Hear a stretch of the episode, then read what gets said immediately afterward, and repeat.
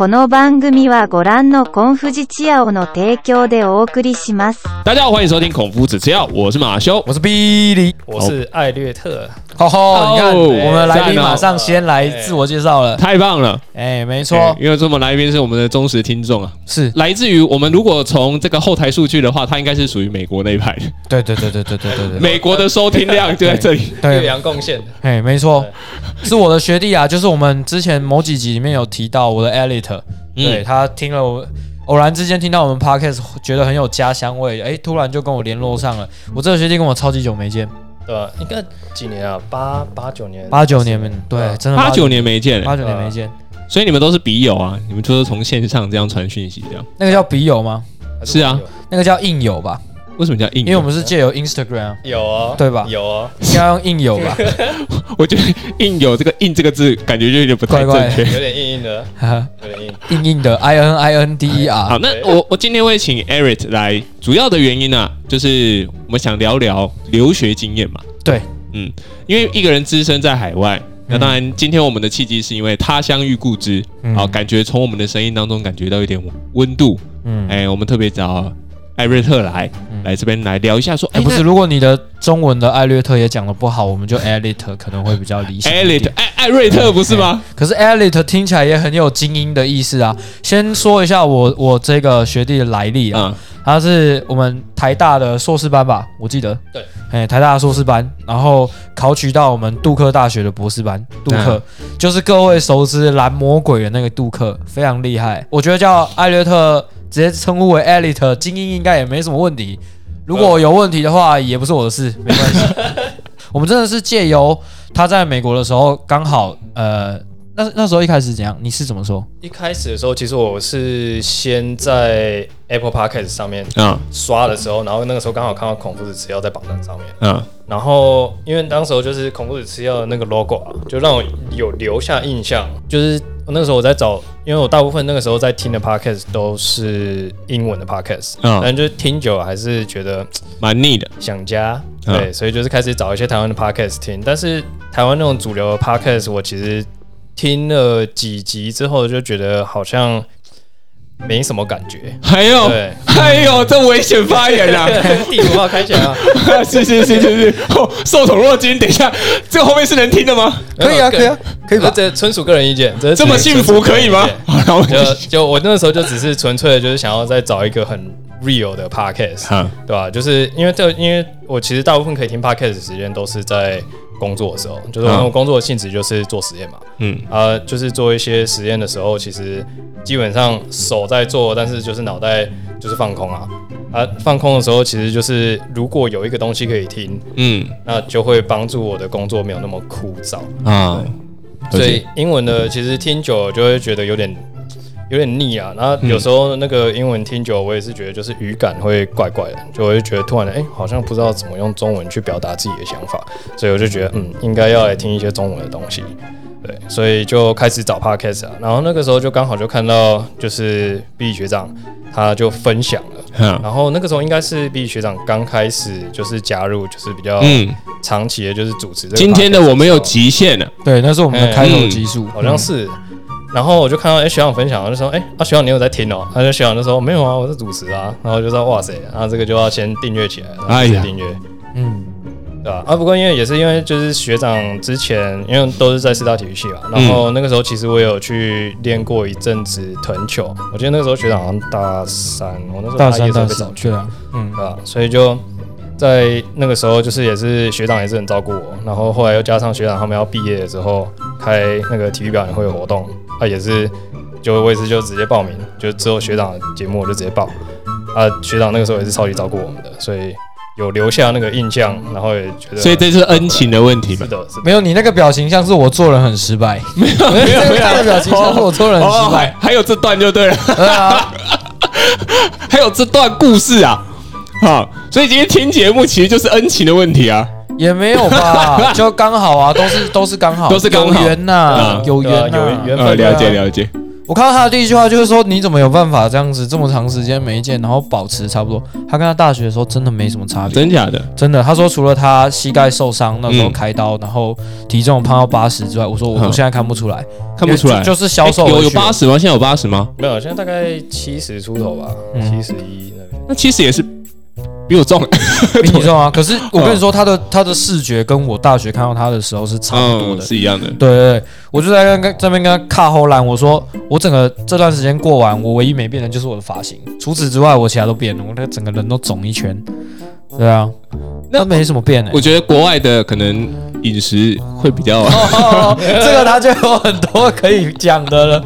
来，我们这边给 Alex 来说一下，就是你在国外对于吃这件事情，你是怎么保持现在现在样子？你你去那边是有什么生酮饮食法吗？还是怎么样？没有没有没有，就只是纯粹穷啊，穷吗？所以没饭吃。哎、散恰，哎、啊，就只是因为就是出去外面吃超贵啊，嗯因为我们学校连学餐哦，就是那种学餐那种最便宜的套餐，就是给你大概半个三明治，嗯然后跟一小碗汤，十二块美金，十二块美金，我们现在换算成三十五，是不是？还是三十五、三百五、三百六，嗯，差不多，对。差不多，好贵哦。吃，不下去啊。很贵。吃不下去，嗯。所以到后来其实就是都自己煮。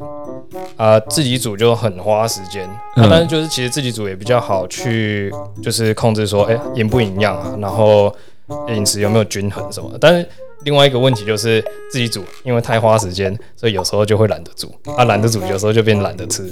所以就有时候就是一天吃两餐而已这样子。哦，可是我外国人都很喜欢自己煮的频率会比较高一点点，因为就是好像给外面人煮又没有自己煮的好吃，所以我比较尝试自己煮吧。有这个状况吗？好像其实也不太是、应该说是出去吃是真的很贵。嗯，然后而且出去吃不方便，因为在美国大部分的地方，可能除了就是那种超大的都市，像嗯纽约啊，或者是像曼哈，就是曼哈顿地区，就是你就是那种随时就是随便走，你都可以看到餐厅的嗯啊。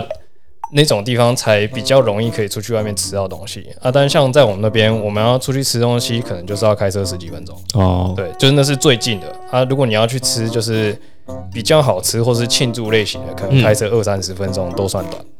所以杜克大学那边算比较偏僻的地区，不是在可能市中心类似这样。哎、还蛮偏僻的。就是我们那边其实是三个呃城市，它我觉得我们在那个地方其实有三所大学，然后三个城市连起来，他们叫做呃 Research Triangle Park，、嗯，所以他们那三个就是有点像是生计的中心，然后哦，三个城市围起来，但是我们的城市是最小最偏僻的。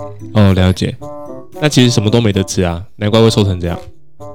没有，他还是有胖，只是主要是饮食上的差异。因为他他说，就诶，换成是我们也差不多概念啊。我们三百六只吃一个三明治加汤，那完全没办法。可是你自己煮的话，就是就很花时间，就真的会懒得煮。对，你看一个、啊一个三明治台湾卖多少？哦，再贵好了，给你卖个六十块，五倍、欸。哦，你搞错了，卡拉鸡的要七十几块。你说三明治啊？对啊，七十五块啊。你会正常的会去吃卡拉鸡的三明治吗？我有个学生就点了啊、他来的时候还吃给我看，哦，超好笑。他礼拜五的时候就说：“老师，你知道这三明治多少钱吗？”我说：“那个三明治四十五块吧。”然后他就这样翻给我看，他说：“你再看一下。”哇，卡拉鸡哦，六十块吗？七十五块，很生气的跟我讲七十五块。对他好像就是直接从架子上拿，嗯你知道吗？然后他他应该就是跟我认知一样，就是架子上拿的三明治，理论上来说，你应该要非常便宜才对。哎然后一拿起来发现，哇，是惊喜包哎、是惊喜包哎、这是一般早餐店，一般早餐店、啊，不是连锁的。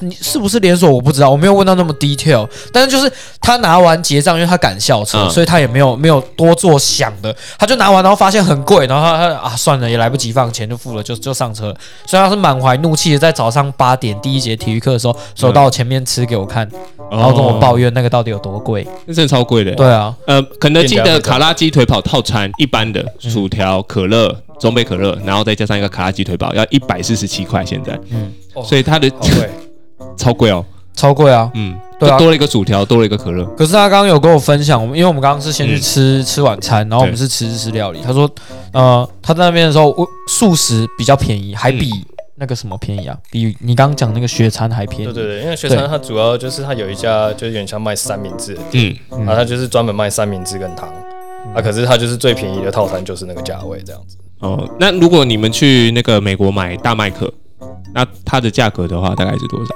可能会落在看看地区啊，但嗯。我们那边我有，因为我其实也不太喜欢吃素食，因为吃完都会就是觉得很重，但是嗯。价位可能就是再便宜个大概五块左右这样子，便宜个五块，所以便宜五块大概差很多喽。七七啊美金啊五块美金，美金，对啊，十二块减五块，大概七块。对啊，嗯，七八块美金就差很多嘞，就差也也对台币来说200多块啊。七百多块嘞。对啊对啊，也两百多块，嗯，哇！那当然，这就是在汇率上的一个差异嘛。没有，所以我说一开始我就说，嗯，那为什么美国人胖的还这么多？因为他跟我讲说正餐吃的时候要这么贵的时候，哦，当然然后就，想说没有，因为素食相对便宜，嗯所以选择素食的人就多了，嗯对吧、如果他只是单纯为了要果腹，他不考虑其他营养素的问题的话，对啊，那那就变成这个样子啊。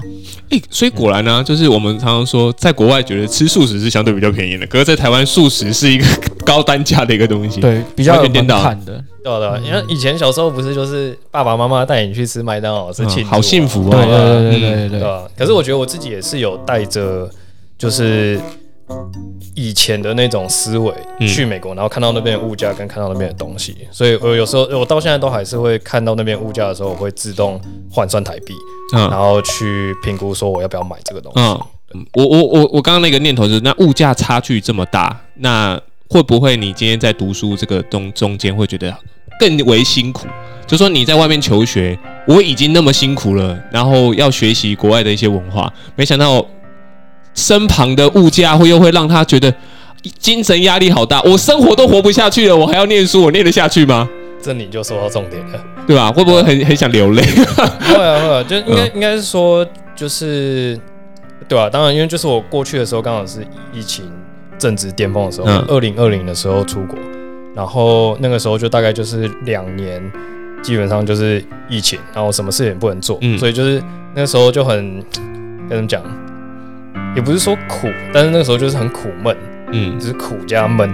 啊，就是出去了之后就是也不能出去，就是找事情。做。嗯然后那边又偏僻，啊，东西又贵，所以就整个就是这样加起来，我觉得物价后来其实又加上通膨，所以其实也算是造成蛮蛮大的精神压力的，啊，所以其实后来我们研究生啊，就是博士生在学校其实有组一个学生工会嗯。啊，组学生工会之后，后来就是有通过一些就是合法的那种集会的一些呃，就是选举什么东西，所以我们在学校已经具有就是法律上的正当性了，所以我们现在在跟学校吵，就是说要提升学生的福利，对吧、啊？所以就是这个部分就是还在进行中，但是就是也是希望说可以在接下来的阶段跟未来的学生可以再更被学校重视，因为我们其实我们之前去的时候，那时候很夸张，他们那个时候给我们学生的保险只有医疗的，就是那种基本的医疗险。嗯。啊，因为美国他们那边大部分的医疗险是分成三种，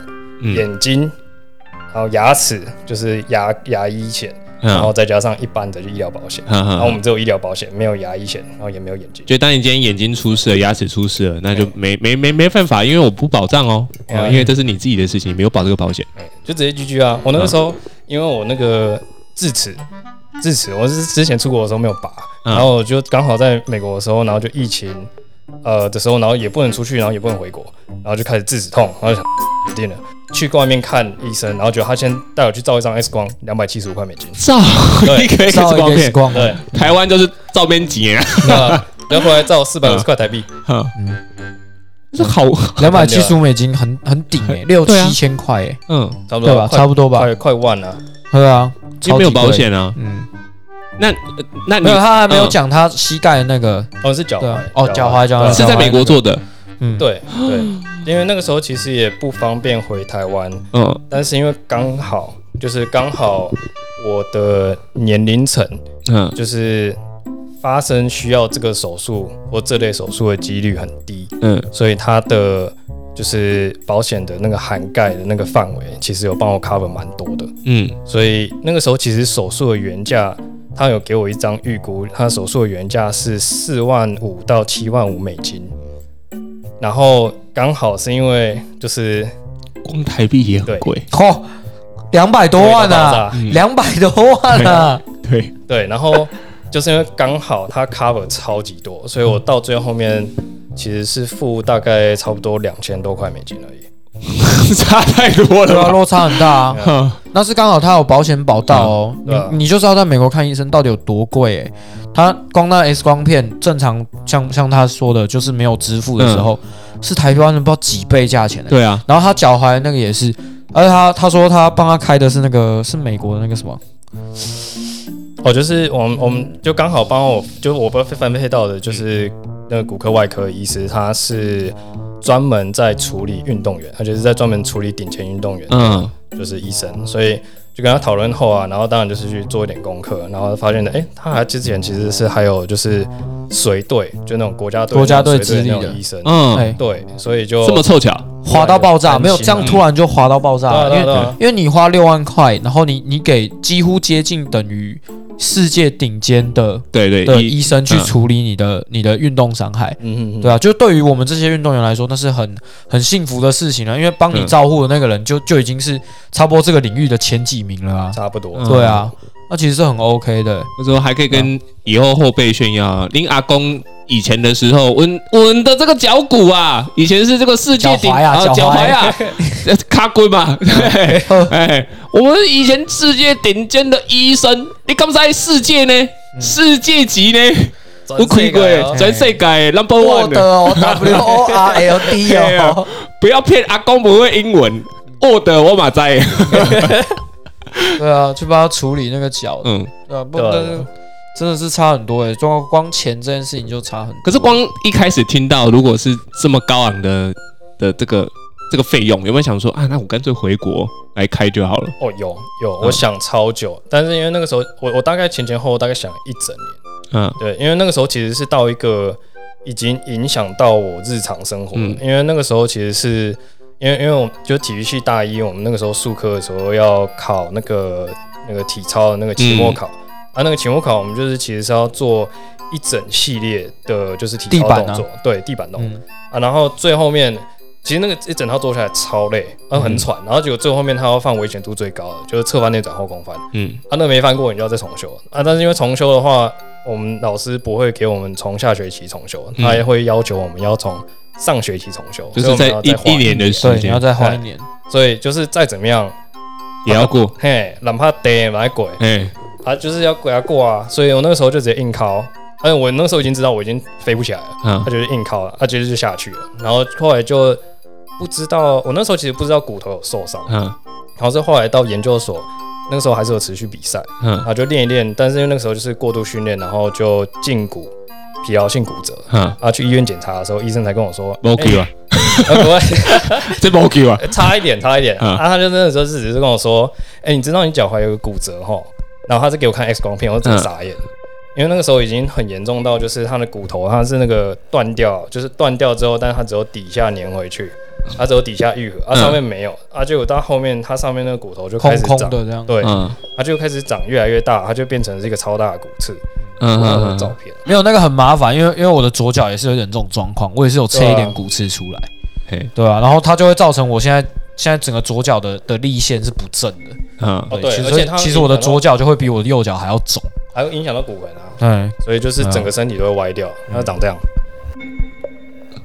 我点超大一哇个，对对？哇就这一根。哇哇哇。就这一根，哇，这也太大根了吧？超，它就直接喷出去啊，就是一根手指吧？对，差不多。哎，所以我那时候其实我的脚是没有办法翻船的情况下，嗯，就是我的我的右脚不会翻船啊，但对，但就是平的，对，就是结构的关系，它连翻都翻不下去，对吧？但是这这是另类的扁平足啊，不也不算另外一个，就是它可以用另外一种角度来看，它完全避免了容容易翻船这件事对情。对对对对，可是实际上，它不能翻船的原因，就是因为它它原本受到的损伤已经嗯。超越翻船的的对对对，状态了。对，呃，所以后来也才知道，就是自己是在骨折的情况下训练跟比赛，嗯，呃，所以后来就觉得不行，到对啊就不行啊，就到后面就觉得哦，好像迟早还是得处理这个问题，那就需要趁早处理。所以那个时候其实原本是想说，好，那就趁二十八九岁以前的时候赶快把它处理掉。但是后来就是一直都没有找到，在台湾那个时候其实没有找到医生，哦，就是愿意就是开这个手术对，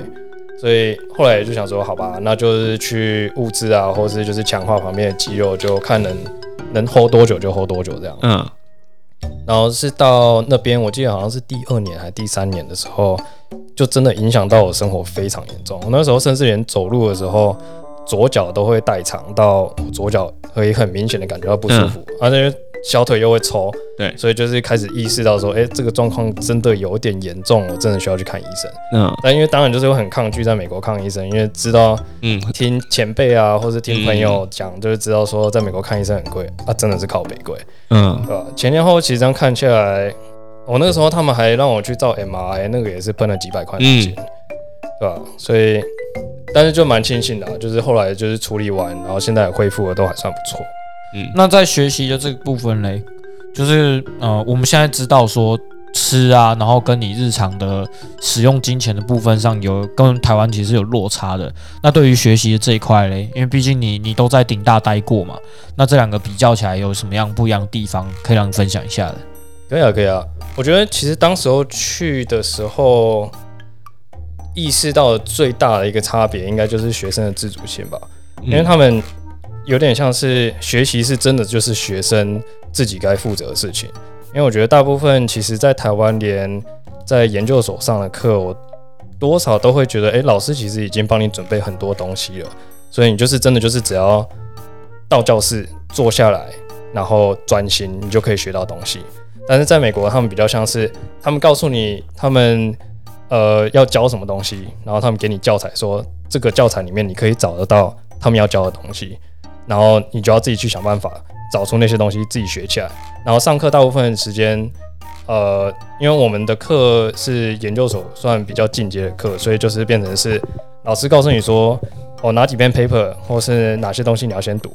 啊，你就真的就是要读，因为上课去的时候，老师可能甚至不会讲课，他就是说来讨论，你看完之后你有什么想法？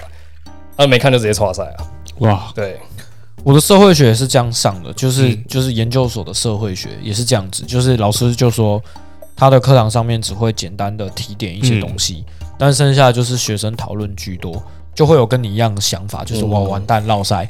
就是这个东西我，我如果没有读，我真的没有先回家把它准备好的话，我来这里我会完全不知道大家在讲什么，而且会超空白，会很心虚啊。对，应该是说，当老师师在丢问题的时候，你会很心虚。对吧？可是我也我研究所的过程中也仅限于呃社会学这一门课，嗯因为其他的真的也还是偏向就你说的教学就是对嗯老师就是会帮你先把东西准备好，然后你已经可以先吸收到一部分的知识，你你再去做剩下的运用。可是我我们两个在台湾的研究所都已经算是还不错的研究所了，嗯，对啊，如果我们学习的情形都是都差不多这样的话，对，那我相信其他私校嗯。或者是其他学校的、嗯。的研究所应该也是相同性质，嗯。所以对他来说，这个冲击应该是真的就很大。就是虽然是博士班，可能跟硕士还是有点差别，不过我想教学模式可能八九不离十，应该是一样的。对，对啊。因为那个时候其实还有发生过有一次，因为而且他们报告超级多，所以基本上我们那个时候我们上课就是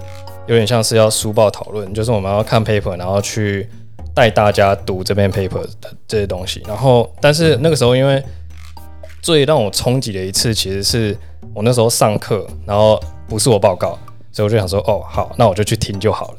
然后结果就去了之后，老师就直接在那个那一次被分配到要报告的人，就他大概报可能五分钟十分钟，他就会把它卡，啊，他卡完之后，他就会开始问我们说我们的想法是什么，然后跟你觉得哦这个实验做起来，你觉得它的缺陷是什么？你觉得还有什么可以改进？然后觉得他那个时候是真的就是每一个人都会问，嗯，然后就只能想说哇，错赛了，但是又又觉得有点侥幸的心态，就是说啊，应该轮不到，不会等到你，对对对，就嗯还不会问到我，嗯啊，这一堂课就会结束。结果他就第一个就选我，嗯然后我就直接呃，就直接脑袋空白，然后我就说，诶、我不知道。然后老师就直接说，啊，所以你就是没有准备了，就直接当着全班的面就直接讲，啊，你就是没有准备哦。然后我就，他、就只能摸摸鼻子啊，哎、我就我就是真的没有准备，我就好，我就吃下来。然后就从此之后上课，我就是会准备，就是我就是会先把东西先至少读过一遍，先有一点想法，那我到时候就要临场发挥的时候，就多少还有一点点东西可以讲这样。但久了，我觉得这个其实是一个习惯，就学习的习惯，所以就是久了习惯做这件事情，那个学习的速度就也开始看到起色。嗯，OK，就羞耻感啊。我觉得这羞耻感很重要。有些人就是厚着脸皮，你就算叫我做，我也是不做。可是我觉得就是因为因为已经到国外了，所以你当然不会，你并不会就是会有那种仗着自己哦，反正我听不懂，我就不想学。对，反正就是这这样子，面子更挂不住啊，就是会被人家当做什么真的是傻瓜或者什么的，你才会想稍微拼一下。不过从他刚刚分享故事里面，我我概略的感受出来，就是即便到现在，我们一直说我们要摆脱填鸭式教育，嗯，可是我们迈向所谓的探究式还有一段路。蛮长的路。从他的说法里面，从艾利的说法里面的话，我可以知道，其实美国现在可能又在更往下走一点点，他们可能比较接近启发式，对，已经已经不太像我们这种探究了。我们探究还有摸索跟老师讨论的空间，可是启发就已经完全是老师问你，你就要先有你自己的先辈知识回答，老师才会接着继续，对啊，我觉得难度又更高了一些些。嗯也或许是这样，所以呃，对他而言，自主性这件事情就就差异很大。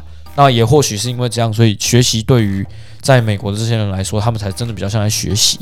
对我们可能只是比较像在听课，可能会有这种差异。就像之前我们说的，我们到底要教学生什么东西？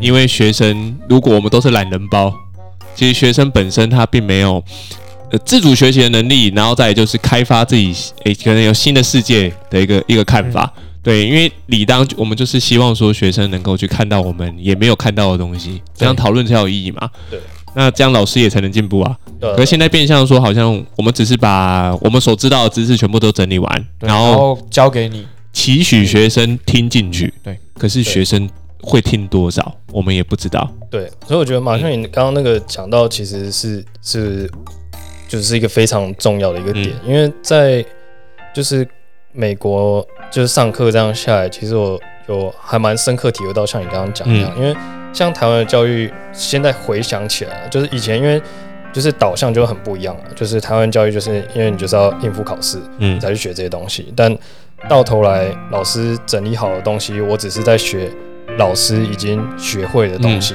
然后老师学得很好的东西，但我是在学老师怎么学到这些东西，而不是去寻找自己怎么去学这些东西的方法。嗯，所以在美国，他们那边就是其实有很多时候，其实甚至有时候你可能不认为老就是授课老师有在教你任何东西，他们是期许他们可以作为一个你的支持，但是你要自己去找到学习的方式，嗯这样子。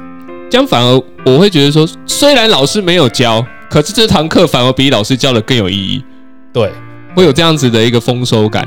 就是其实、嗯其实我们把概念区分开来的话，就是那比较像是真正的我给你鱼吃，不如我教你怎么钓鱼。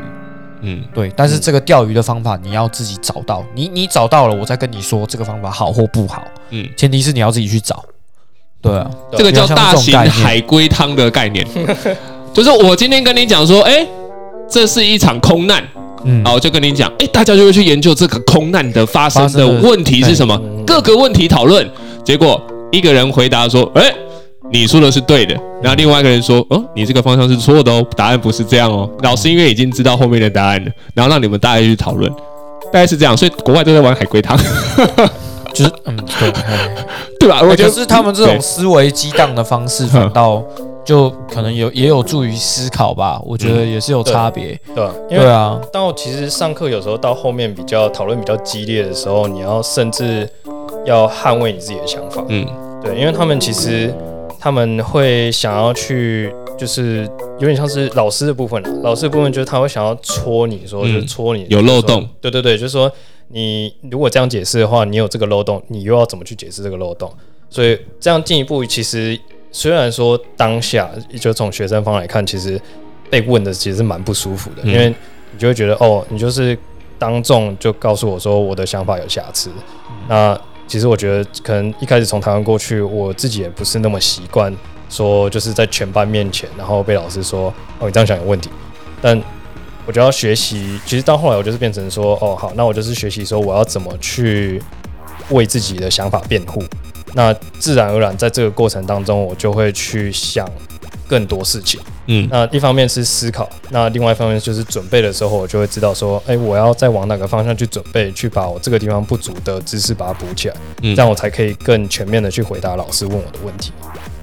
所以老师很凶 哎、哎蛮蛮蛮硬的，蛮硬的。哈，那通常因为他已经在教呃博士班的老师，那通常你你们那边的老师都是有什么样的名堂啊？诶、我的嗯同学、他是跟我在不同的，他是跟我是同个 program，嗯他跟我是同个博士班的学程，但他跟我在不同的呃所，嗯他是在做疫苗开发。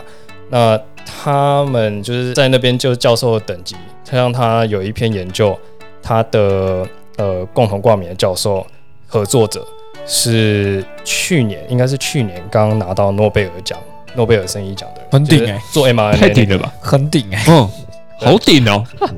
我们现在回到这个这个为为什么要问这个特别的一个问题呢？是因为我感觉这是一个非常高端的一个交流，嗯这已经不是我们这个世界我们能提出什么样的一个问题了，因为我们不了解这个专业的内容。嗯，对，那当面临到、呃你会觉得说这呃权势非常大的一个人，然后当你今天被提出说，哎，我觉得你这个论点有问题，那你不会全盘接受吗？哎，你那么厉害了，你说我有问题，我百分之百会有问题啊。其实大部分大部分的老师，他们就是大部分是这个等级的老师，他们其实有时候反而还会希望学生反驳他们，嗯因为他们其实也是有一些人啊，就是当然当然就是很自以为是，一定有。嗯但是在我看到，其实蛮多蛮多教授，他们是希望也他们也可以从学生身上学到东西。嗯因为像我现在我自己跟我指导老师在讨论东西的时候，已经逐渐变成是一个我需要教他一些事情，嗯但所以就会变成是一个比较对等的讨论。哦对，所以就是不是我都是我从他那边截取他的知识。都不是我从他那边拿走知识，而是我也开始给予他知识，嗯然后他也可以从我身上学习到。所以我觉得这个应该就是在念博士的过程当中会逐渐有的一个改变。哦，他还找战友啊！我这样感觉就是因为博士升上去就还是博士啊，就是博士在教博士的感觉。对对对对因为，其实博士我们要呃，博士他有有分前期跟后期的阶段，而、前期的阶段的时候，他呃，我们是就是直接说 PhD student 或者是 graduate student，嗯。那这个部分其实是我们还是学生，但是我们没有拿博士的资格，所以嗯通常博士中间都会卡一个资格考，啊对对对对对，那嗯。资格考在台湾也是一样，嗯对。对，就资格考过了之后，你才有这个资格拿博士，嗯。但嗯。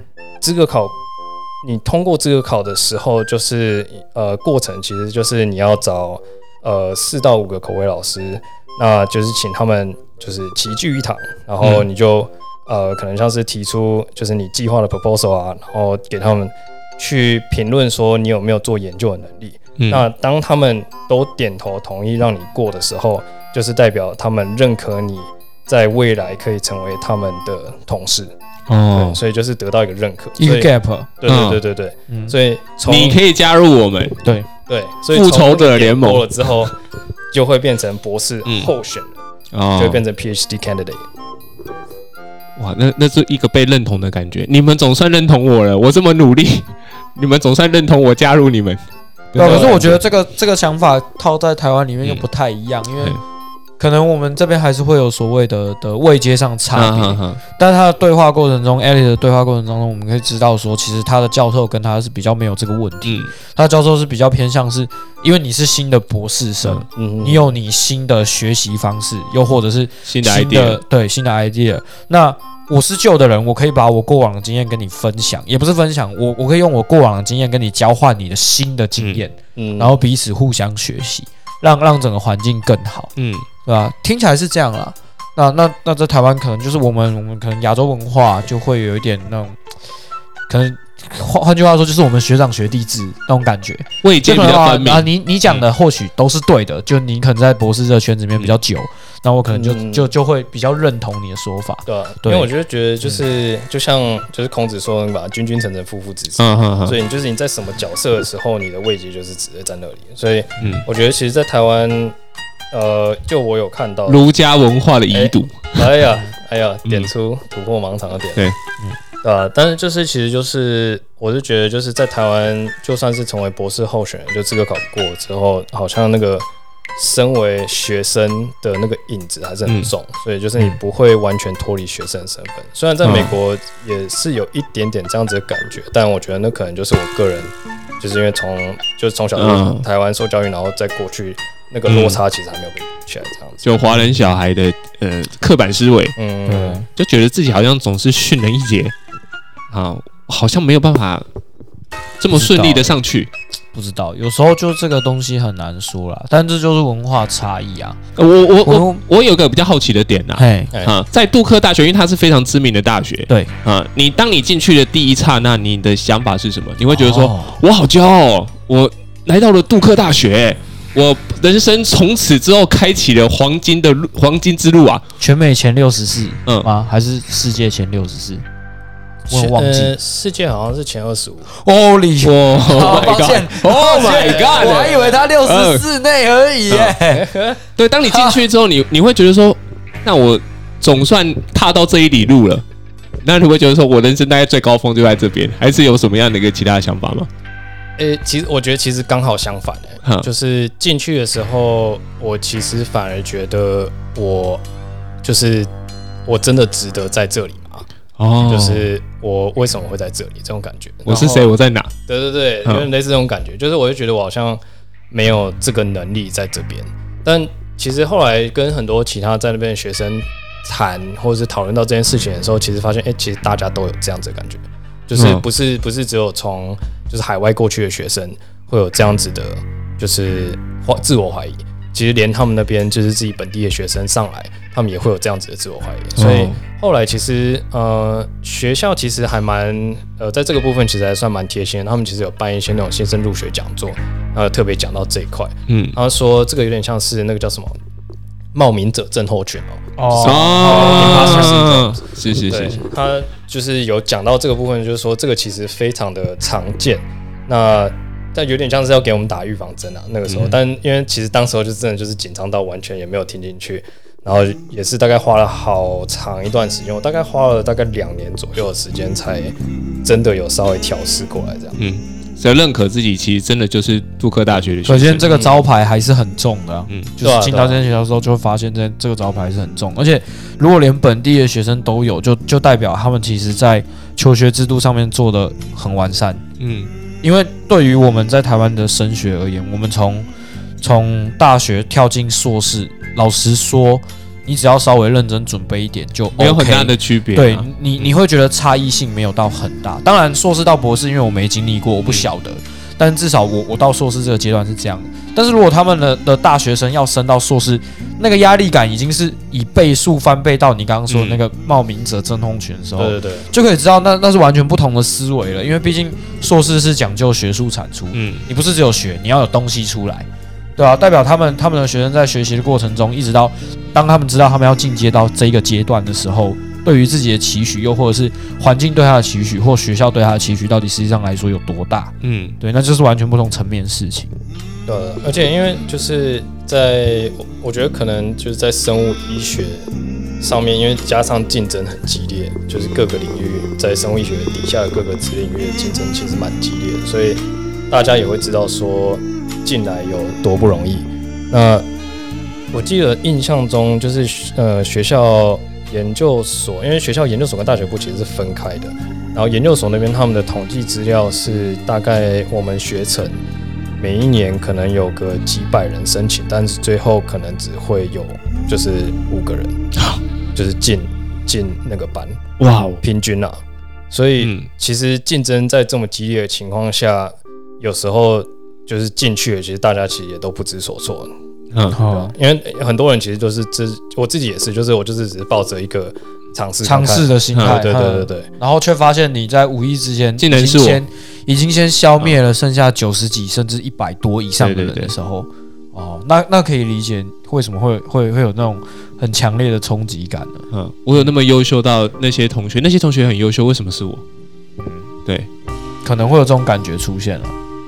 有时候了，就是有时候，但是其实有时候也是因为我们呃，我们看到的角度不一样，嗯对吧？因为其实我后来其实有问我指导老师说，为什么那个时候会选这些人，那指导老师其实有跟我讲说，哦，其实他们在选人的时候，不是只有看他们的呃之前的经历，不是只有看他们的成绩，因为大家要去申请的人都有一定的程度，嗯，所以其实他们在选的是选出他们未来可以合作的人。啊，所以就是配合度的啦，对对对，嗯。然后还有就是你跟人的应对如何。所以如果今天一个很自负的人，他觉得嗯。就是自己做什么都很厉害啊，然后就是他很就是进去这个学程他是应得的，那他们对于这种人可能会稍微排斥一点，哦不好相处啊，对，就不好相处，嗯就不好合作。那不好合作，到头受苦的是他们，嗯嗯，所以他们也会考虑到这一点而去选。找工作伙伴的概念，哎，啊。嗯就说大家的学历都其实都差不多，大家的能力都差不多，可是我未来要跟谁配合，那就看诶我们之间的沟通方式合不合理，而不是挑最优秀的，因为最优秀如果只会呃单枪匹马，那其实对团队是没有任何的益处。对，啊，他这样可以理解反而是给上面嗯麻烦。可以理解嗯。那杜克大学有什么意识吗？就是你去那边，我会觉得有有什么体验是你觉得最最难忘的？哎，以目来了，对前为止，我们的乐，我们的呃食衣住行娱乐的乐了，哎对对嘿，当然就是看篮球啊，嗯对吧、因为那边就是大家知道，也就是篮球嘛。然后其实那个时候，其实我们去的时候，因为是疫情，嗯所以疫情的时候什么东西都不能办。然后甚至就是连打比赛的时候，就是只能球员在球场里面，就空的球场里面打。但是，他们那个时候好像有一年、一年还是两年是这样子进行，就是季赛啊、季后赛是这样打。然后到后来，呃，疫情后第一次开放，然后又刚好又是我们学校就是那个时候很有名的那个 K 教练，他的最后一年他要退休了，所以那个时候学校就很疯，因为我们那个时候要排进去学校看比赛是要排，不是排一天哦。以大学部的话，他们是要在体育馆外面露营两到三个月，然嗯后他们会他们的抽票机制就是他会随时叫检录啊，你要都去检录到，你要 check in 到了，你才可以得到更多抽到票的机会。嗯。啊。研究生那个时候其实就是他就是我们比赛前，我们那个时候是就要去看世筹的比赛，嗯。然后我们世筹就是北卡州立大学教堂站分校嘛，就是 Michael Jordan 以前的那个学校。嗯嗯嗯所以我们是世筹，所以那场比赛大家都看得非常非常重。啊，我们那个时候就是在体育馆外面露营三天两夜，然后基本上就是没有睡觉，因为他们叫三天两夜三，天两夜，太夸张了？我跟你说，因为我我一开始有跟他讲说，嗯就请他帮我买那个，因为杜克大学就是大家都知道呃 NCAA 很有名的学校，嗯他们会有一些自己学校出的配色篮球鞋。嗯然后我就跟他讲，我说，哎，我在那个 IG 上面有滑到杜克大学的这个配色，不知道能不能能不能帮我找看看？嗯他就跟我说，学长，这个没办法，这个几乎是一开卖你没有去排队，排个几天几夜是没有办法的。对，所以那个衣服得来不易啊，得来不易啊。对，Elite 来的时候直接先珍送我啊，杜克大学球衣，他嗯花了九牛二虎之力帮我们太强了，太强了。真的。直接先开抢。哎，好，我们把棒子继续交给他，让他来讲三天两夜。排票，对对，对排票三天两夜。三天两夜，然后那个时候寒流，而且直接就是搭帐篷，然后冷到爆炸。因为那时候我记得我们那个时候好像负五度吧，还是多少度，然后我们晚上就在那边就快死掉。然后他们，因为他们叫，就我们那个时候其实还蛮，其实其实说累很累，但是其实回想起来还蛮好玩的，因为我们那时候其实就是抽，就是每个帐篷我们要先登记，嗯然后多少人，然后是什么系，然后谁学号是什么东西，然后我们就会先抽第一轮的顺位，然后我们那个时候顺位好像抽到一百多，嗯就是有一百多个人抽，但是我们那个时候抽到好像十几的样子，所以我们还算蛮前面。嗯然后我们那次抽的时候，其实我们是要抽排剩下空位进去的位置。那那个时候就是变成说，呃，第一抽到第一顺位的帐篷，他们可以决定后面就是减入的规则。然后它减入的规则就是有说，呃，你一次一定要，假假如说，因为我们那时候一组标准好像是四个人，所以我们会慢慢提升抽的呃减入的难度，就是可能一开始只需要两个人去减入就好。嗯那两个人减入的话，你的帐篷的顺位就不会被调到最后面。但是如果你有任何一次减入，你没有办法达成减入标准，嗯那你的帐篷的顺位就会掉到最后一个，嗯就要再重新排。所以等于就是，如果你越前面，你越不能掉。嗯那我们那个时候就是变成到后面最后一个晚上的时候，最紧就是四个人一定全部都要到。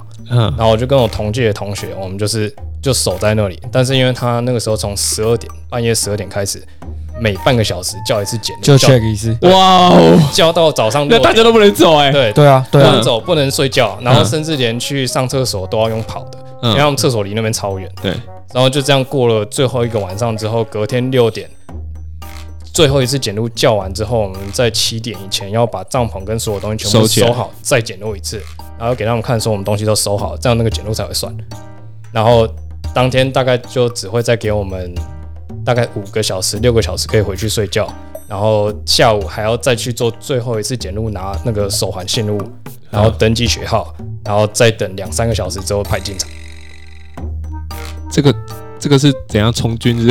哦，没有，哎因为那那个叫疯狂三月对不对？你们那个，March Madness，对 March Madness，对啊，他们是有一个特定的名称是称呼这个的哦。对对对。然后重点是他那个票，如果实际上要拿出来卖要多少钱？来，你自己讲。因为那一年是 Coach K 最后一年，哈，所以那个时候坐票全部都已经被买光了。啊然后我们自己去排到的票，我们后来大概去查了一下，还有价格价格差不多是台币两百多万。然后我们我们免费看到了，三三天两三天两夜值得啊两百多万哦，值得了。两百多万哦。呃人生实心巅峰啊！我我我我这辈子看一场两百多万的球赛，值得了。对啊嗯，所以你知道疯狂三月真的不是不是乱取的、欸，然后又是世仇战，又又刚好是 Coach K 是杜克大学很有名的篮球教练，嗯。他也培育过非常多 NBA 的学子，对，所以他的名气在美国也是非常响亮。嗯，那显而易见就是他的退休战啊，对，就是教练的退休战，然后又是世仇这种嗯。连续叠加的情况上面，门票这么贵，完全可以理解。嗯，排成这个样子、欸，哎、对啊，好狂哦。呃，而且学校其实有很多蛮有趣的传统，嗯。所以就是像我们其实呃学校有些传统的规定，就是像如果我们在主场赢了四所学校，嗯。我们的传统就是我们会冲到宿舍，就是校总区有一个另外一个高年级宿舍，宿舍的中庭，我们会把旁边的就是椅子木头的椅子丢到广场中间，然后淋汽油放火烧来庆祝。哦，萤火晚会的感觉，对对对，那种感觉，对对对。嗯 帅，很帅，很帅。超帅，有参加过一次，那真的很爽。他们这个比那个什么丢松果测速还要还要厉害。好，他在说的是中央大学，中央大学最近有一个活动，就是他们有一个新弄一个那个测速的一个嗯一个呃，应该是就校内会有人骑，校内的怕人家骑机车骑太快会有测然后速。你只要过去，他那个测速上面就会显示那个啊，你时速多少。台对台大那个椰林大道也有，我们那个时候田径队练习的时候，都会去那边跑测速。对，就是一样的概念。然后然后中央大学就是用丢松果的方式去哎看好玩呢，那超好玩的。对，结果就有学生手脱臼，对，丢到手脱臼，然后拿松果砸到那个测速器，呃，测速然后被教务处说：“哎，不准大家再继续这个活动，这样子。”对啊，那相较起来，这个才需要被抓吧？那个什么东西啊直，接烧，直接烧公物哎，堆起来烧，没事了。萤火晚会直接给它开起来，对啊砰，直接给它轰起来。中央大学的格局哦，没有，其实其实最一开始，因为这个传统其实还算蛮新的，嗯好像是二十年左右而已，好像是两千年出头那附近的时候才有的传统。然后那个时候其实学校禁当然是禁止，但是就是真的就是学生疯到学校管不住，所以学校就干脆就 OK 好除罪化，就是好让你们烧，但是请注意这些事情。然后就是在学校有规，就是在学校的规范底下，学生还是可以做这件事情，去庆祝就是学校得来不易的胜利。那那这个就是 OK 啦，没问题。呃，重点是二十几年算新的活动，二十几年算新的传统，算新的传统啊。对对对对，啊，这很蛮意外。因为他们学校除了除了杜克除了篮球很强之外，NFL 也蛮强的。呃，我们美式足球其实还好，还好，对，因为因为一直以来，其实学校呃男生的项目应该就是只有篮球比较盛行比较脱颖而出啊。对嗯，然后大部分其实学校就是校队的部分，其实都是女生比较强，哦，在全国的排名啊。是哦，这个我蛮令人意外的。嗯嗯嗯，没有，因为台湾接触到的资讯很少，就嗯就主要真的就是对于他们的篮球比较了解。对啊，因为我去之前是只知道篮球而已，嗯其他什么东西都不知道。那校园大概有多大？哦，超大的，呃，跟台大比起来，有几个台大？你这样心里所感，心理手感啊，自己绕起来，我想一下，嗯、自己绕起来，因为我们呃，校区的话，主要的校区我们有分东校区跟西校区，然后东校区还比较小，东校区中间的草皮大小大概是至少至少一个半的大安森林公园大，然后那是算小的校区。学校操场中间的草皮，嗯，呃，没有没有，就是学校学校那个东校区，它是就是宿舍区，嗯，就是大一宿舍区。宿舍的草皮哦，对对，他们有自己的，嗯。他们有自己的足球场，然后有自己的棒球场，嗯。然后还有自己的网球场、游泳池，然后呃，还有外面有一圈就是那个沙土走道，哼哼哼那那那一圈好像也是快三公里，所以就跟大安大安森林公园比。大安森林公园再大一点点，嗯面积就是在学校必须要开 GPS，不然你根本就会迷路。一开始要，一开始要，嗯对吧、然后西校区就是主要的，就是上课的地方，高年级啊，然后学餐什么东西都在那里。那边的话，就是可能啊，我自己感觉应该是大概是东校区的大概三倍左右，或者是再大一点点。就是三个大安森林公园，对，所以只是那一个小小的区块是三个大安森林公园，还有学校，还有那个还有那个教学教学场所啊。他就是说教学场所啊，他就是说教学场所啊，嗯，因为旁边又是学校的实验林，它学校的实验林那又那又更大，就是要整要开，就是整个地图要缩小才可以看得清楚。哇，那很不安呢，在那么大的地方，其实蛮不安的。没有，那这就是上课的时候，你如果要跟同学约吃午餐，嗯 就真的要讲的很清楚在哪边，哦，对对对对。不然你光要找就找很久。对对对，因为我我自己如果我中午要就是没带到午餐，嗯要去学餐吃的话，我要先走一公里到学餐，然后吃完之后再走一公里回去。那你那你要怎么知道说从哪里走到哪里啊？学校有地图吗？有啊有啊，就是其实学校就是大概走久了，就会大概知道说就是往往哪个方向。就是其实最最具有指标性的就是我们学校有一个教堂，嗯，有一个很很大的教堂，所以其实大就是你绕着教堂不同的方位，其实到后面走习惯，你就会大概知道说呃哪一区有什么东西，哪一区有什么东西。啊、因为大部分可能像是学生活动中心啊，或者是像呃学生书店啊那种东西，都是在教堂后侧。嗯，所以就是往教堂去的话，基本上你都可以找到你要的东西。好，最后就要问比较敏感的啦，嗯，就是华人的学生到了这个呃美国这样求学，因为多半应该都是还是以呃外国人居多。嗯，对你有没有被接受过一些比较歧视的眼眼光去对待？这样有吗？诶、其实我觉得其实我们学校算相对好，因为我们嗯学校其实蛮以那个种多族来说，其实蛮多元的。嗯嗯因为我们学校其实有蛮高比例都是国际生，嗯。然后也有很多就是从亚洲这边过去的学生，所以其实我们学校算相对好，但是我自己有遇到的情况比较像是，嗯，那个时候是因为我们我们去嘛，然后我们除了考托福之外，学校还会再另外考我们英文，嗯。然后因为我那时候英打超级慢，嗯。所以我英就是写写作的部分没有过，嗯没有过他们的标准，所以他们要我去上一年的学术写作。嗯，但那一年学术写作，其实我就是也是上的就是完全没有获得就是任何收获，因为嗯。老师本身是文学专业，然后他要，因为我们就是要回去写我们自己领域的东西，然后是。再拿它改改，然后他就大概就是只能改说就是架构有没有问题啊，文法有没有问题啊，拼字有没有拼错啊嗯。这一类的东西，就是很简单的东西。嗯。所以就其实好像这种东西就是自己摸久了就可以通了。嗯。嗯，那他就是就是反正就是上课上到后来我们要交一个作业，那那个时候作业就是我们要写一个有点像文献回顾嗯。的这种、呃作业要交交。嗯。那因为那时候文献回顾，我在硕班的时候其实已经有写过类似的东西，然后我就是把我已经复制贴上。发表，呃呃没有到复制贴上，但是我就是把我发表过的嗯东西，那、因为我发表过的那个呃那个期刊，就是它的性质是我就算是发表，因为我是第一作者，那那个版权还是属于我的，所以我其实有用一部分我呃那个就是发表的那膝盖的内容，对对，期刊的内容来作为一个出发点。嗯嗯嗯。那所以他就是觉得说，哎，怎么？就是人家他会去做就是那个检查嘛，嗯。嗯。就是有没有抄袭检查。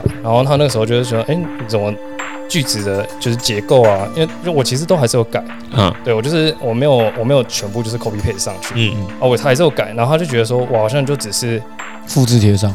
嗯、也不是说复制贴上，就是我没有去从零哦。就是生出一嗯一个篇文章完整的东西给他，啊，因为那是我之前的研究，我已经做，嗯。所以他就他就私底下他也没有跟我讲，嗯他直接寄信去我们系上说我抄袭，哦，对，他就直接就他直接有点像指控我抄袭，嗯嗯对吧？然后所以后来就事情也是弄得很麻烦，对嗯，吧？不过后来有有有处理好就对了，嗯嗯嗯就说其实作者是我啊，对吧？因为他那个时候他跟我讲的时候，他就说，你知道你的。你的写的这个作业跟这篇就是很像论文很类似啊嗯嗯嗯，然后我就跟他说，你可以看一下第一作者。哇哇哇哇哇哇哇！嗯，那他当场被吐槽，他有什么样的想法吗？就说你们只是名字一样而已。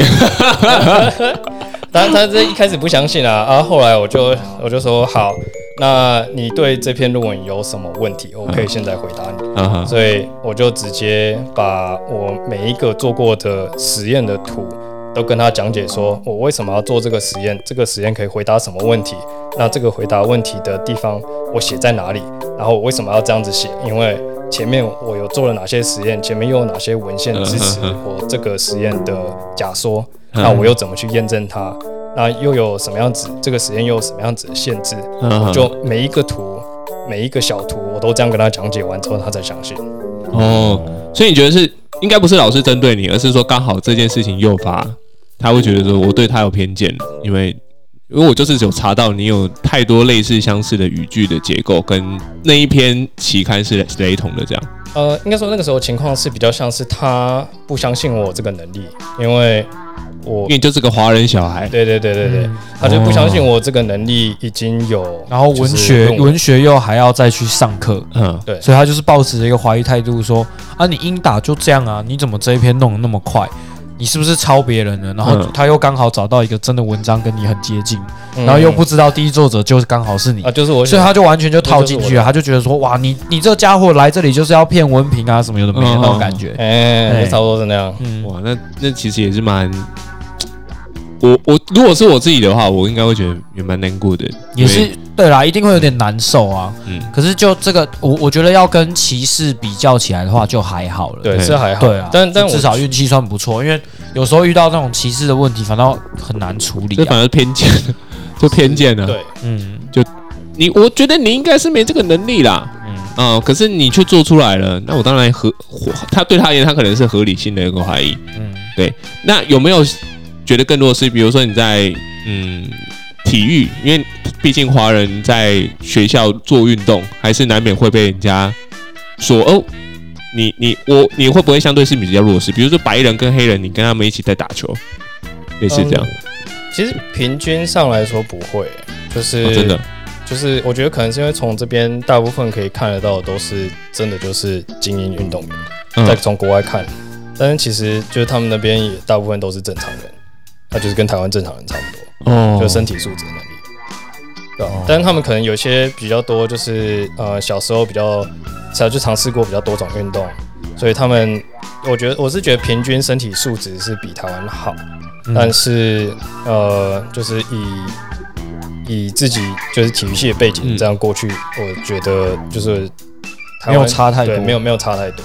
就是运动上压力也不会很大。嗯因为想，假如是我的话，我自己跟黑人跟白人在运动，我一定会觉得哇，完蛋了，这个非死即伤。可是不一定啊，你 你比跳高搞不好就赢了。哦，对，那那对啊，这个家伙剪刀是一百七十五，对看看这么高啊，对啊，剪剪刀是哦直，接飞过去欸，嘿，因为我不会后仰他不会，因为他不会背相式 我剪刀是剪到两百就行了很，秋吧，很秋哎，剪刀是一七五很秋哎，超秋的。我我背我背像是好像也跳不到一七零的。对我背相式就差不多一六五吧。什么一七零？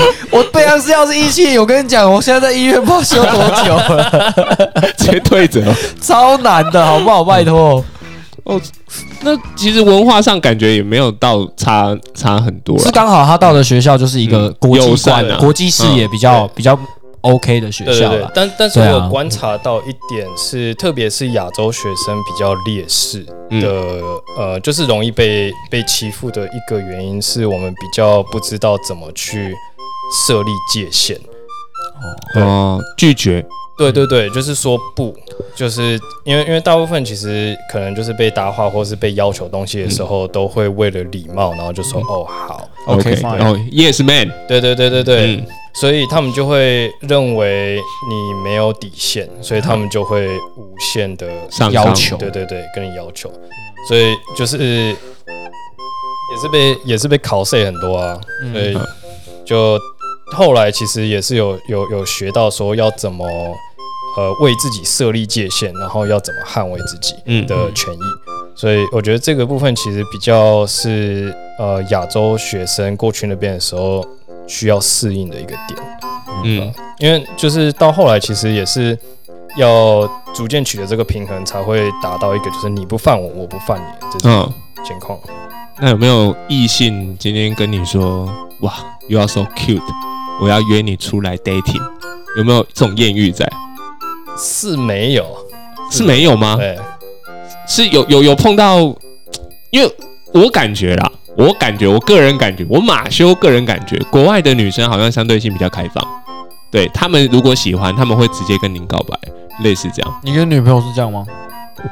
嗯，他女朋友就是白人啊，女生。哈，哪一哪就也是一样是美国人，对对，他那个时候他是我们我们是在台大田径队认识的，那是在台大啊。我我说的是在国外，有没有在国外有看到？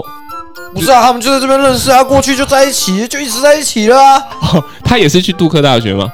没有没有，他研究所是去另外一个学校，在东北。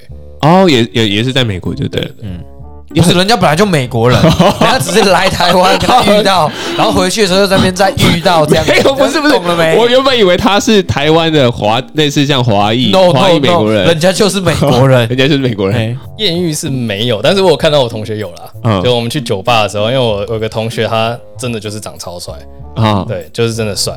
然后你的帅，我想要有一个比较具体的，跟谁一样帅这样。跟谁一样帅、欸很难讲哎、还是还是我给你们看照片。好，你看，等一下我要找一下，我好奇，可是这样其他人都看不到，只 有我们知道。呃，我们可以他是华人哦形容一下。他是他是在美国长大的印度裔，但是他真的哦蛮，帅的。印度裔，印度裔，五官特别漂亮吧，对他五官，他五。官很好看。A few minutes later.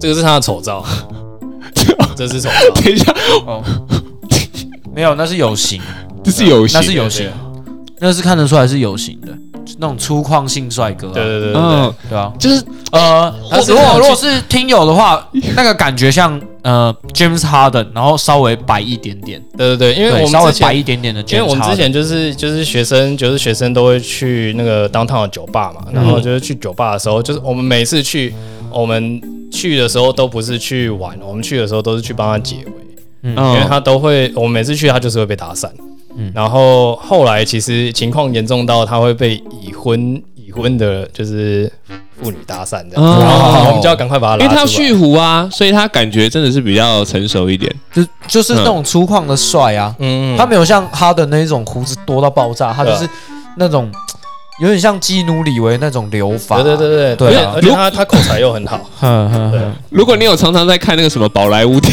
影的话，大概就是宝莱坞男星的水准。宝莱坞男星的水准大概就是这样。宝莱坞男星都很帅哦，都很帅，只是他们有时候一些剧情必须要歌舞片，所以你会觉得他很滑滑稽。可是、呃、不对，有点古籍啊。可是呢，这边的话，我会觉得说，嗯，的确他真的就是就是他是那种蛮帅的，粗犷帅，嗯嗯嗯，嗯，又平易近人的感觉。啦可以理解。对啊对啊对啊那他穿着呢，都是土色系为准，这样。啊，大地色系他说他他穿着，他哦，他他穿的很时尚，就是他可以穿的很时尚，就是他如果要打扮的话，就真的会看起来像明星一样。那这样你们在同一个宿舍不会觉得压力很大吗？呃，其实还好，因为因为就是就是我们私底下的时候，就是就很北蓝，就大家都是互相喷干话，所以嗯，就是我们都大概知道对方就是就是北齐北齐的，所以我们、哦我们彼此是都还蛮要好，因为我们就是在疫情的时候认识，然后又是一起经历就是就是课程啊，就是我们一起修课嘛，所以就一起经历课程跟就是资格考这种考验，所以一就是有革命情感，就像那个时候在体育系的时候，我们要修数科那些东西，大家一起跟一起过，然后一起就是互相帮忙这样子？我刚刚脑袋突然间有一种剧情，就是这个同学哦，就是呃以后可能过几年之后，然后呃 Eric 就是回到回到台湾，然后他突然间接到一通电话，是来自于这个同学，这同学就说：“哎，这个你要不要来我家玩玩啊？”然后他就答应了这个要求，结果就陪他回去印度，这样就印度去。这是我家，就他家是个皇宫，他家其实是个皇宫啊，只是你不知道。他说我哦，我要 come my home，this is my homie，这是我的 homie 啊，对，这是我兄弟，我在美国的兄弟。对啊对啊我就觉那种剧情，嘿，这个很很像哎、怎么办？你有去探听他的背景吗？他哦，呃，是是，他家是没有那样子啊，就是他家是没有城堡啊，当然就是就但他他自己也是个蛮单纯的人，所以哦就其实是有个庄园，可是没有到城堡的，搞不好哦，搞不好哎、搞不好啊，对啊，因为他长相实在是太太出众了，会让人家不禁有这种想法。而且搞不嗯。好就是因为他他是美裔印度人嘛，嗯，等于是说他小时候就在那了，可能家里真的也是有有稍微有点点精良的，对啦，有一点口袋才有办法在那边先把他送过去，从小长大。对吧？因为我们我们其实有跟他爸妈吃过饭，就是他嗯爸妈也真的就是蛮厉害的人啊，嗯我觉得事业上都还蛮成功。对啊，还是只能这样子。所以各位，呃，读书还是很重要啊、读书还是很重要读书。还是很重要。嗯，就是世界观完全会不太一不。太一样。嗯，我觉得，我觉得多少其实出去看，就是因为透过读书而能够出去的这个机会，让我认识很多很很厉害跟很激励，就是我我的人。所以我觉得，对吧、读书可能有时候会不知道要读什么，对吧、因为像我，我其实我其实高中的时候几乎是不会读书的那种类型，就是我我没有办法，我没有办法从文字去记得任何资讯，我任何东西都是需要影像化。所以我其实自己在看看书，我现在其实看中文就是看的比一般人还要慢很多，我看英文也是，所以我都等一下，我我我们我们要先厘清一下哦。好 e c 你高中读哪里？综合综合高中，综合高中，我我不对台北比较不透不太熟悉也是不错的学校，也是不错的学校算，算诶我记得算中上游啦。大概 PR 值大概多少？那时候进去的时候好像九一九二那对啊，九一九二其实就是有论桃园来讲的话，大概已经就是桃算前面了，桃高吧前。三前四。嗯，已经很强啦。所以在他们那边，我记得是中上啊，我印象中就是中上嗯的学校。那这样子还还还读不下去。应该说应该说是学习的方式吧，因为我一直以来我知道我自己读东西的速度很慢，嗯。所以就是对于考试来说读东西慢是致命伤所以我常常就是那个时候什么机测哦，机测跟学测的时候，其实我很多题目都看不完。哦，对，然后我是在听出重点了吗？因为看不完，要是他看得完的话，没有要是他要是他看得完的话，哦，我你们这些人没机会了。完蛋了。没有，我觉得因为是因为自己我比较早的时候就发现到我不太会读东西，嗯然后我阅读一直以来都是我的硬伤，所以我从比较早的时候我就开始意识到这一点，我就开始找不同的学习方式，所以到后面其实我学习方式比较多是用听跟用影像去学，所以。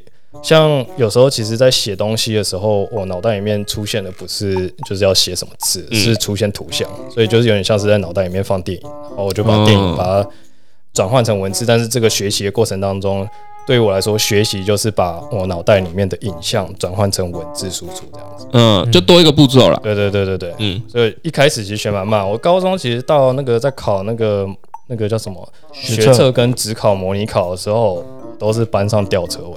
我们刚刚去去吃日式料理，因为他说他在那边基本上没办法吃到什么正常的海鲜。他们学校虽然是靠海，但是嗯，海鲜运到他可以吃的地方的时候，几乎都是冷冻过的，嗯就是没那么新鲜，他也觉得没那么好吃。对那我们在日料点菜单的时候，他就说：“哎、学长，那个要吃什么？”我说：“你选啊，没关系，我都可以，我很常吃，你点你的。”然后他就给我，他给我画了一个那个那个冻饭一长排，他就给我画了一个很便宜，大概一百四十几，诶，还是一百六，我忘记了，反正就是前面的那个。然后我就说：“不是，你回台湾就就这么一点时间。”你吃多少都没有关系，你点一下你想点的，然后他就摸那个菜单摸很久，他说哇，我很久没有看国字，有一点有一点嗯，生疏，不知道他点什对么。，因 为我有一点生疏。然后殊不知他现在讲完，我才知道，其实这个生疏不只是国文，哎、太久没碰生疏，嗯，包括他原本看字就这么慢，难怪会这样子。对对，因为我刚刚三分，我刚刚点菜的时候，我三分钟我只看完鲑鱼炙烧冻饭，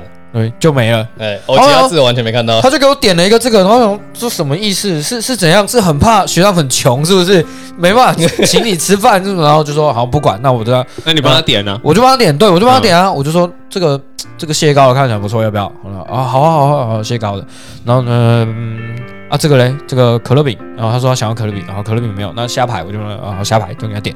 然后什么寿司我想吃，我就跟他那那你也来一个，那就全部给他画上。这就觉得很很好笑，很有趣。然后靠你你难得回来，然后你也跟我讲说你在那边很难吃到海鲜，就你来这里，你给我点了一个什么什么鲑鱼冻饭，还是那个排行前几名便宜的，就这样给他画上去，是什么意思？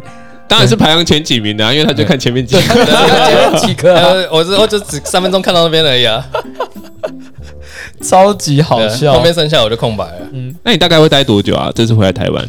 诶、其实蛮短的，比我上次回来的时候还要短。这次大概留大概可能两个两个礼拜多一点点。哦，这次这次回来的第几天？第三还是吧？第五天，哦哦，第五天，天，哎，就第五天，刚好今天就是这个，呃，大家可能听到这集的时候，应该是后面了。今天刚好就是我们国家的这个总统投票日是的，是的。啊。那国外那边会，就是你们华人会聚集在一起嘛？就是会有个类似这样家家，就叫什么什么陶友会、乙友会什么之类的。兄弟会，你们那边叫兄兄弟会吧 brotherhood 吧？诶、它是叫做那个 fraternity，哦然后男生男生的话是 fraternity，然后女生的话是 sorority，哦哇，有兄弟会跟姐妹会这个这个文化，这个文化我也很好奇，就是兄弟会他们通常会有一些仪式，有吗？你要加入进来，通常会被先是像三。K 党那个吗？三 K 党是杜克出去的吗？哎哎、这个我不知道，应该不是吧？哦，OK，你 不要乱讲啊，没有没有，真可怕欸！我我我忘记之前我从哪里听过的一个传说，就是三 K 党是从杜克这里出去的啊。这很可怕欸，有没有欧美人来供呢？哎，我只是求证，如果他也不知道，那代表应该不是啊。是是。没听说过啦，但是就是兄弟会跟姐妹会的文化，其实在美国蛮蛮根深蒂固，就是每个学校都会有。嗯，然后他们有很多不同种的性质，有一些是玩乐性质的，他们就是专门去就是就是开趴，嗯。然后呃有一些是学习性质的，或者是商业性质的，所以他们就是专门就是去有点像是那种什么经济学研究会啊，嗯那种那种研究社团，然后因为他们通常就是这种东西，他们会他们叫做 Greek life，、嗯。他们会用一些就是希腊希腊文字去代表他们的就是兄弟会或姐妹会是什么，然后他们其实全球他们会有很多什么呃不不是全球，就是全美国他们都会有很多支部在各个不同的学校，那、他们的校友其实也是很照，就因为他们其实讲白一点，体育系就是一个在台湾就是一个很大的兄弟会跟姐妹会，哦因为我们出去学长姐跟学弟妹的联络其实都非常紧密，就是嗯。这个大概用这样子的方式去想他们的兄弟会跟姐妹会的比较容易连接，大概是像这样，当然就是他们嗯有不同的性质，就是有一些是特别是创业专精的啊、然后他们可能出去就会很多，就是会。呃，毕业的学长姐可能就会带他们，就是做入行那些东西，嗯就带他们入行这样。哦人脉啊，他们那个有一些是呃，有一部分是建立人脉，有一些有一部分是玩乐这样子。哦，了解。就各种性质都有。所以你有你加入了这个兄弟会是，我我没有加入兄弟会，哦没有加入兄弟会 怎么会讲到这个？我以为你有加入哎、没有没有没有，就是就是就是因为他们在学校就真的很很容易看到，因为他们就是会有那种很制服。对对对对，他们会有自己独。特的，像我们戏服这样子嘛。对对对对对对对，我一直觉得说，呃，兄弟会这种东西，感觉不要碰比较好，因为碰了感觉就像吸毒一样，或者是有一个帮派存在，会让人家觉得害怕。他们应该就是一个认同感而已啊。对对对，啊就是认同感。不过他们确实，嗯，之前就是有一些就是兄弟会，因为他们入会仪式其实一直以来都是不外扬，所以其实外面不是他们兄弟会的人也不会知道他们入会仪式是什么东西。哦，有些学校，因为他们入会仪式可能就是。呃，可能就是被学长打，然后就之前有出过人命，就是不是不是我我们学校应该没有，但是就是有听说其他学校因为这样出事，然后呃那个特别的兄弟会或者是姐妹会就会在学校被驱逐，哦，所以不止一个兄弟会，而是有很多个兄弟会，哦很多不同属性的兄弟会。，因为他们甚至会有就是呃亚裔的兄弟会，嗯。就是你要是亚裔背景才可以参加，嗯。或者是黑人兄弟会，你要是就是黑人，就是 African American 你才可以参加的。所以他们会有一些不同的就是入会的标准，嗯，或者是一些入会的一些族群，他们是嗯。会、会有会有就是那个要求这样子。那你跟室友们或跟同学们介绍自己从哪边来，你是说 I come from Taiwan，还是说 I come from Republic of China 这样？哦，嗯，就讲台湾啦，因为大大家都知道台湾，哦，大家都知道台湾，对啊、那边啊，就是那边嗯。学校内其实，嗯，我们那一区其实算知识分子蛮密集的地方，所以大部分的人都就讲台湾，他们都会知道在哪里。然后了解。因为原本我以为说，其实台湾在这世界上认被认知的这个族群，其实只是我们自己自己觉得而已，自己觉得好像全世界都知道台湾。可是，在国外，其实你说台湾，大家还是以为是 Thailand。对啊，大部分的情境里面会哎、这样。其实有，因为嗯我之前大四的时候，其实有去美国交换过，但我那个时候是去那个比较另外一个更偏僻的学校，嗯在科罗拉多。然后那个时候其实因为全校吧，我记得那个时候全校，呃，我去交换的时候，全校好像只有不到二十五个亚洲人，哦。然后台湾人大概只有五个左右，然后我是唯一一个大学部的台湾人哦。在那边，然后就那个时候就是跟同学啊，上课的同学，或者是跟就是呃有时候会 hang out 一起朋一起 hang out 的朋友，就是介绍介绍哦我从哪里来什么的，然后他们都会。大概讲完，我说哦，就是 I'm from Taiwan，然后他们嗯讲了大概过了三秒钟吧，然后他们就会以为我从泰国泰国来的，哦。对。对。对。刚好我们肤色又偏黑的，呃，对 他们就会更更容易不疑有他移进去，对啊。那那对啊，那怎么解释？那跟知识那要怎么解释啊那跟知识水平有差了。嗯，那要怎么？对啊，很害怕。那如果这样子，要怎么解解释说，其实我不是 Thailand，I come from Taiwan？如果通常那个时候啊，那个时候我在交换的时候遇到这种状况，我其实就是我就直接很直接就跟他讲说，就纠正他说是嗯台湾，对哦，吧？所以他们大部分可能几次之后，他们有些就是，就他们有时候其实不是不是看不起你，或者是想要嗯。欺负你，他们就只是纯粹真的不知道，真的不知道，对啊，对他们没听过。那有终身吗？啊，钟声？陆生啊，陆生，陆生这样子。呃，陆生，陆生他们讲，就是他们讲 China，他们大家都知道在哪里啊。嗯。呃，你是说陆生？我是陆生，陆生会不会故意问你哎，说？对，哦你来自哪里呀？嗯哦，就问说什么？哦，就是就是说什么从从哪来啦？然后就会说台湾哦省啊，呃，对对对，就说什么，就是讲台湾，然后说哦，同乡啊，同乡啊。哎，这算和善的了，和善的啊。同乡是和善的，对啊，就是至少他没有，他也没有要嗯要故意讲一些什么五四三，嗯，嗯，对啊，我上次有学生问我说：“呃，老师哪天哦，真的选选出来，不管怎么样，真的对方打过来，因为我们前几天还有收到这个警报，嗯。然后就是说那个飞弹打过来啊，嗯，英文上是写飞弹啊，呃嘿，对，他英文上写飞弹，实际上是卫星嘛，对不对？对，从呃南部南部飞过去这样子，那他们就跟我说，那哪天他他们打过来，是不是真的我们要被统一了？我说谁捅谁还不知道，嗯，对不对？他说我们是中国，他说我们是中国的一份子，不可分割的一部分，对，那我就觉得，哦，对啊，我们是中国的一份子，那你们也是台湾的一份子啊。对啊那我们怎么不能说，其实你们也是台湾，嗯，对不对？我们换位思考嘛，你们其实也是台湾啊可以。理解。对啊，你都说同乡了，对啊，那我们同样都是来自台湾，那有什么不可以？我是我是觉得你遇到那个真的算比较友善，因为我之前去韩国，我跟我学长我们去旅行，然后我们在那边当地的餐厅吃饭的时候，刚好隔壁也是坐着呃大陆来的的嗯，伙伴，哎对。然后我们点菜的时候用中文，然后我也忘记我们到底是讲了什么东西让这样人听到，然后反正他们就是说，你看这间餐厅怎么好吃到连他们也是来吃的啊，然后我们就呃呃呃是在偷听我们说话吗？啊可是我们也没什么表示，然后他就问我说我们从哪里来的，然后我们就说我们从台湾来的，然后他们就说台湾不是大陆的一部分吗？哦，这么凶哦，对对，他就说台湾不是中国的一部分吗？然后我跟我学长就看着，然后我学长就笑了，我也笑了。然后因为我学长比较急掰，他就这样，他说我们跟他们一样，他就这样比着人家哦，就这样比着人家就说，哎、他说我们跟跟他们一样。然后我就笑了，我这样，就说，哎、这个嘛，我学长就说，就这样看着人家，就说你说是就是喽。然后就继续点我们餐，我说哇，看我学长好派，哦，真的对，那换换那两个女生直接嗯宕机宕在原地，嗯他们也不知道到底可以回什么。哦，知道我对，可是可是我就觉得我学长他的感觉应该是他觉得他被冒犯了，嗯的确嗯然后他也不太想跟你起冲突，所以他就用他他一一贯的那种很戏谑的口吻回他。嗯，对，然后就想哦，蛮厉害的。因为如果当下男生是这样问我的话，我就会比较激进一点，我就会说台湾是台湾。嘿，可是女生这样问的话，我我会有点不知道要怎么回她，不知道可能我就觉得说会伤到人家的自尊心之类的，嗯我不晓得，又或者是我我觉得不该跟女生计较这个。嗯你想太多对了。我想太多，嗯我我觉得我想太多。可是如果是女生问我，确实会会不太清楚怎么回。但是就我学长这个教学，我之后就学到了。嗯然后哦，嘲讽点满哎，很派，真的很派。他那个脸叽歪到不行，他本来就是很擅长这一路的人。然后那个表情一出来，一一弄完说，哦，那那边的人整个不知道该怎么回答。然后我们就照样点我们的餐，然后就等我们的料理这样子。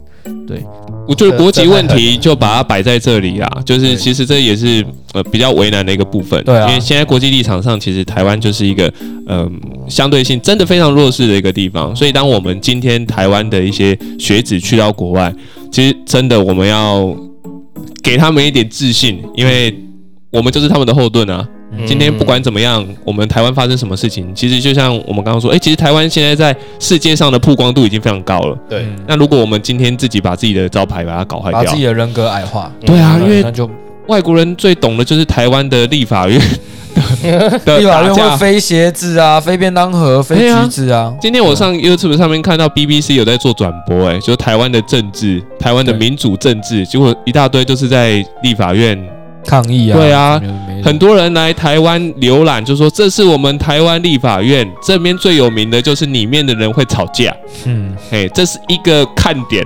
对啊，而反而不是说哦，台湾今天因为美食大家都知道，珍珠奶茶大家都知道，然后立法院还有交通乱象，这是反而国外对台湾的一个印象嗯既定的一个印象啦。那我们要怎么走出国际？